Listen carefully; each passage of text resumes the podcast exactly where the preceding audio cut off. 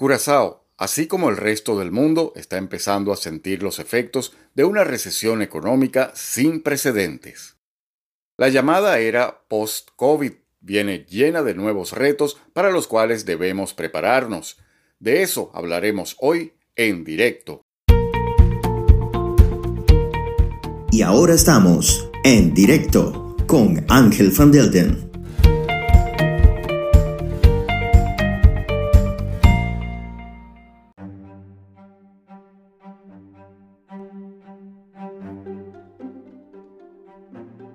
Hola, ¿cómo están? Yo soy Ángel Van Delden y esto es En Directo a través de Onda CW, la emisora de Noticias Curazao.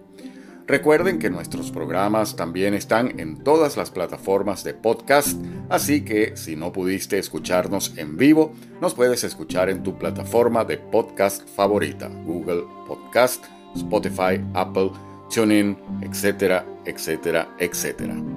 En esta oportunidad voy a hablarles de la llamada crisis de los contenedores y de cómo nos está y nos va a seguir afectando en los próximos meses.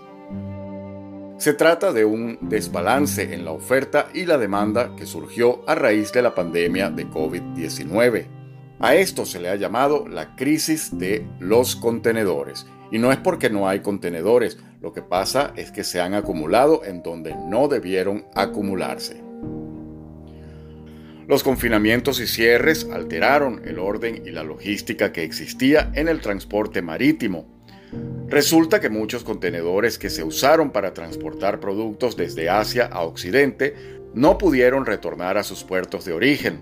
Gracias a esto, ahora hay barcos que tienen que esperar semanas simplemente porque no hay suficientes contenedores para embarcar sus mercancías. Por otro lado están las grandes economías del mundo que están reabriendo, como todos sabemos. Con eso me refiero a los países más desarrollados, en donde ya casi todos están vacunados, se han eliminado las restricciones, etcétera, etcétera. Todos esos problemas que ya conocemos. En esos países la gente ya casi de golpe ha empezado nuevamente a consumir de todo las empresas han empezado a, requerir más insumos y todo esto ha elevado naturalmente la demanda de productos importados.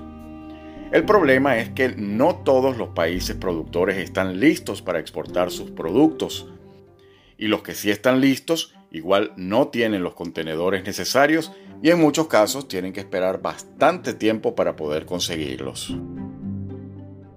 Esto, desde luego, sumado a otros incidentes marítimos que ocurrieron a principios de año, ha ocasionado un retraso significativo en el tiempo de entrega de todo tipo de mercancías.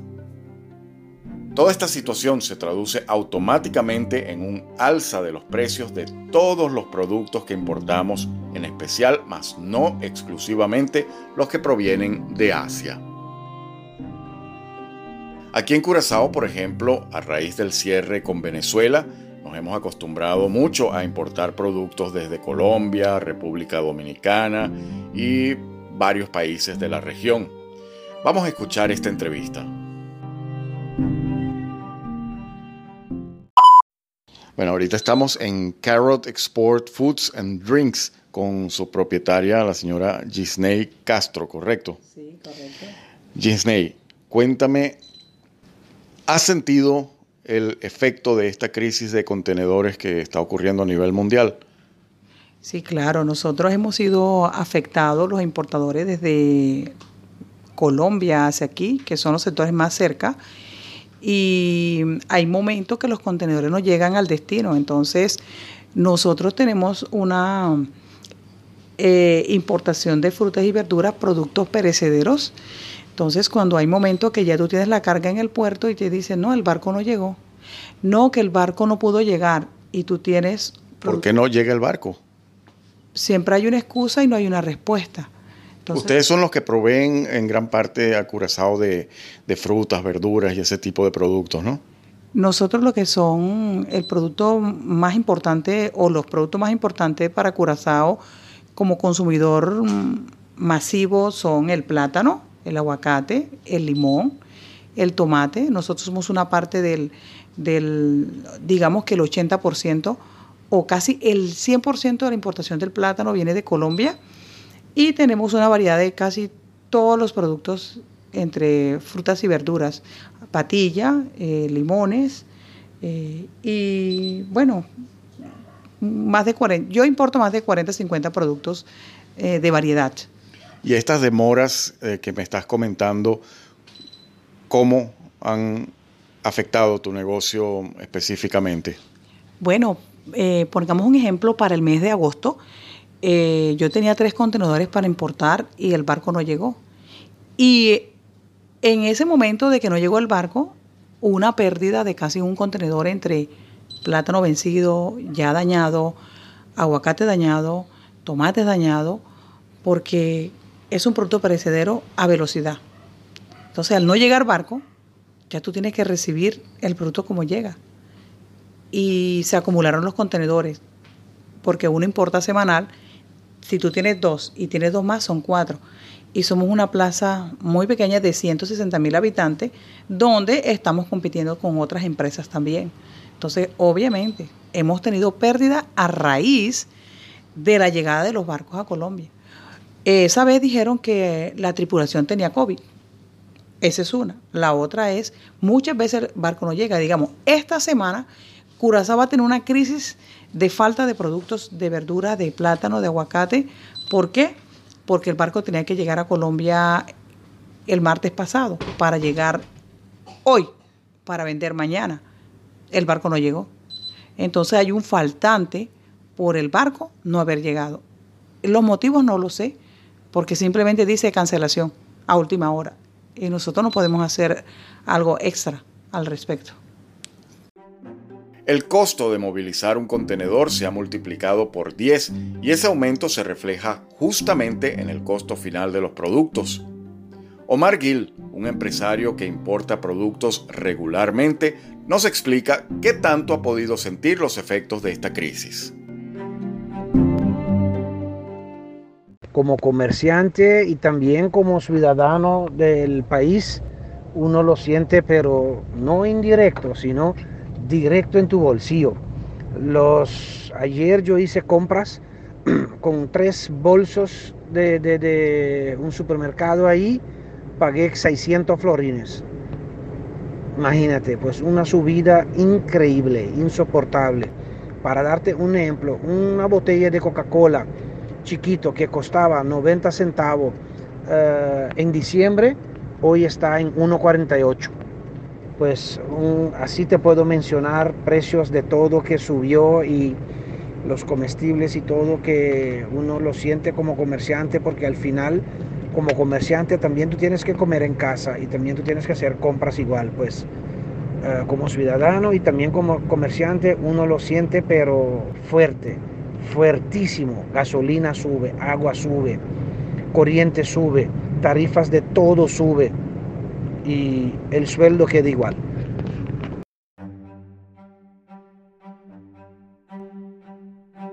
Un factor agravante es que estamos en temporada de fin de año y muchos puertos están colapsados. En Curazao podemos esperar un aumento considerable en los precios e incluso la carencia de ciertos productos en tiendas y en supermercados.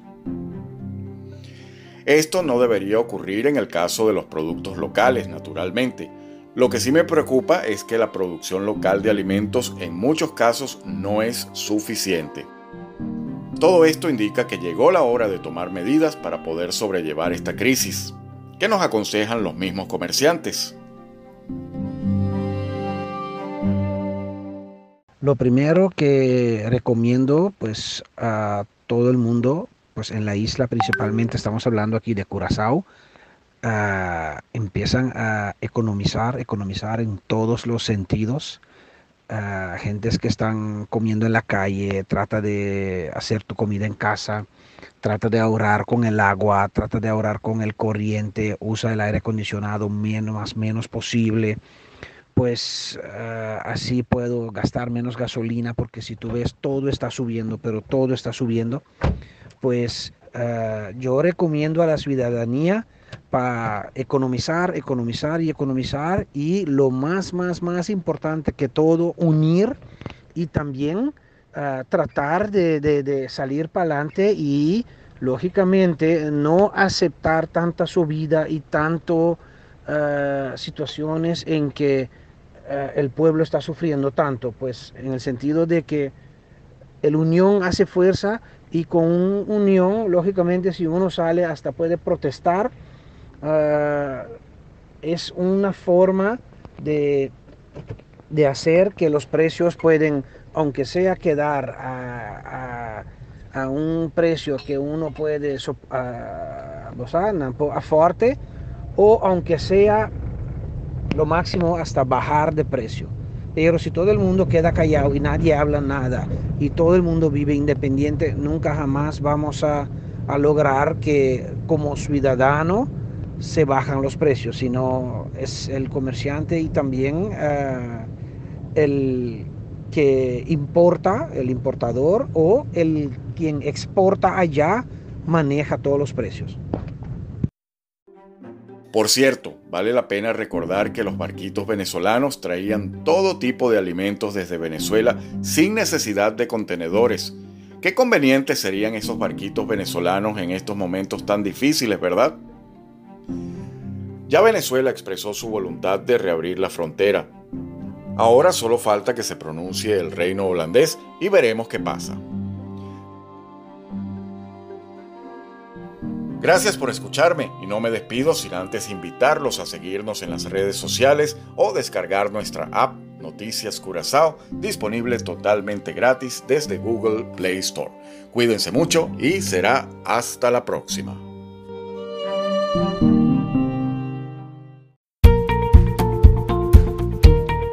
Esto fue En Directo con Ángel Van Delden.